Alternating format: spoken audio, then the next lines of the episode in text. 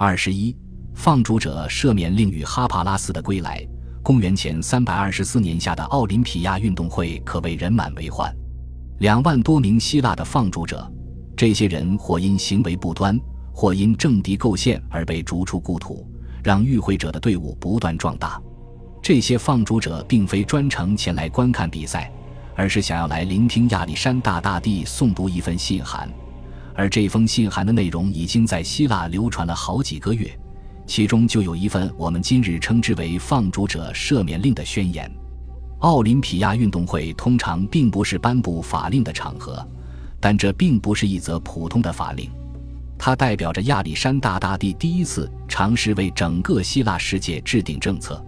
他不想通过受雇者或者傀儡来传声，而是想要用自己的声音来主宰这片土地。这种独断专行的做法违反了希腊人在十五年前与腓力二世签订的宪章，他们理应通过同盟的投票表决来制定自己的法律，而不是直接接受一个远道而来的独裁者颁布的法律。不过，在奥林匹亚体育场中的放逐者却对这则法令报以欢呼。根据其规定，他们将重返家园，其中的某些人已经有数十年未曾返乡了。那天德摩斯提尼也在人群当中，他很快就会沦为放逐者。他也是来听亚历山大大帝宣读这封信函的，然后他还要竭尽全力让雅典免于执行这些条款。他所在的城邦委派他担任特使，争取让雅典保住其最引以为豪的海外领土萨摩斯岛。数十年前，雅典放逐了当地土生土长的萨摩斯人，让自己的公民取而代之。强行夺取了这片土地，而根据新的法令，这些难民将会被遣返，而雅典也必须放弃该地。亚历山大大帝为托尼卡诺尔来宣读这封信函。这个希腊人在希腊世界享有崇高的地位，他是亚里士多德的外甥与养子，同时也在亚历山大的军队中拥有很高的地位。当众人安静下来的时候，尼卡诺尔来到了体育场的中央。宣读了亚历山大大帝所要传达的讯息。亚历山大大帝对希腊城邦的放逐者们如实说：“虽然并不是我们将你们放逐异乡，但却是我让你们得以荣归。”人群中爆发了一阵欢呼，两万名放逐者齐声庆贺自己获得了奇迹般的拯救。然而，德摩斯提尼和与之随行的雅典使节们却没有理由发出欢呼。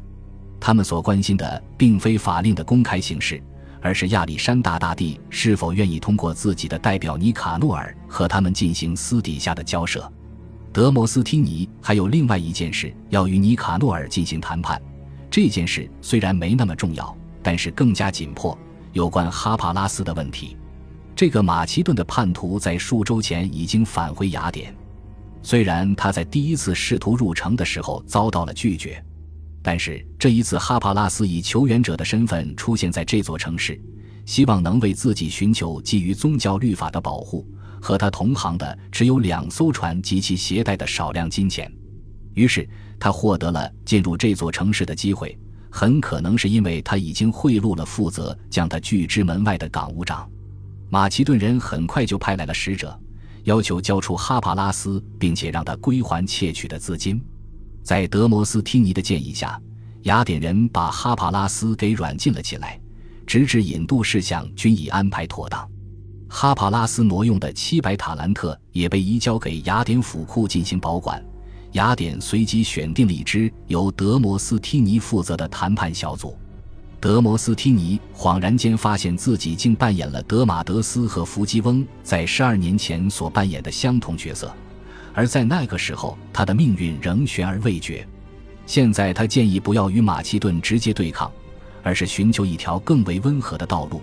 他也同意与马其顿的恶魔共进晚餐。他在奥林匹亚的一个私密地点与尼卡诺尔进行了会晤。他们之间发生的事情是保密的，不过如何解决问题已经十分明了。因为雅典想要保住萨摩斯岛，而马其顿则想要索回哈帕拉斯。虽然对于萨摩斯岛命运的最终决定权还是被握在亚历山大大帝本人的手中，但是某种交易已经基本达成了。毫无疑问，在那次会晤中，双方还讨论了另外一个微妙的议题。在过去的一年里，雅典人一直都在争论是否要将亚历山大大帝当作神祇来崇拜。他们中的大多数人认为这种想法令人作呕，还对动议发起人之一的德马德斯处以巨额罚金。不过，德摩斯汀尼是一个实用主义者，而非一个宗教纯粹主义者。当他从奥林匹亚返回雅典时，他告诉雅典人，让他成为宙斯之子吧。如果他愿意，他也可以成为波塞冬的儿子。他用轻蔑的讥讽来掩饰自己显而易见的屈服。倘若德摩斯提尼与尼卡诺尔在是否神话亚历山大大帝的问题上进行了讨价还价的话，那么他至少获得了不错的收益。雅典获准暂缓执行放逐者赦免令，在向身处巴比伦的亚历山大大帝陈情之前。这项法案都不会被实施。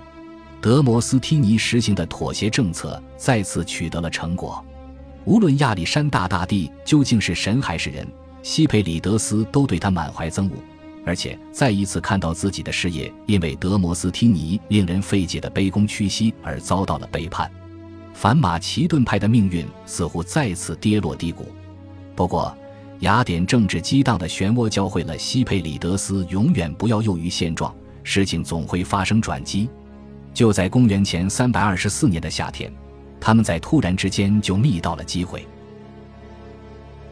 感谢您的收听，喜欢别忘了订阅加关注，主页有更多精彩内容。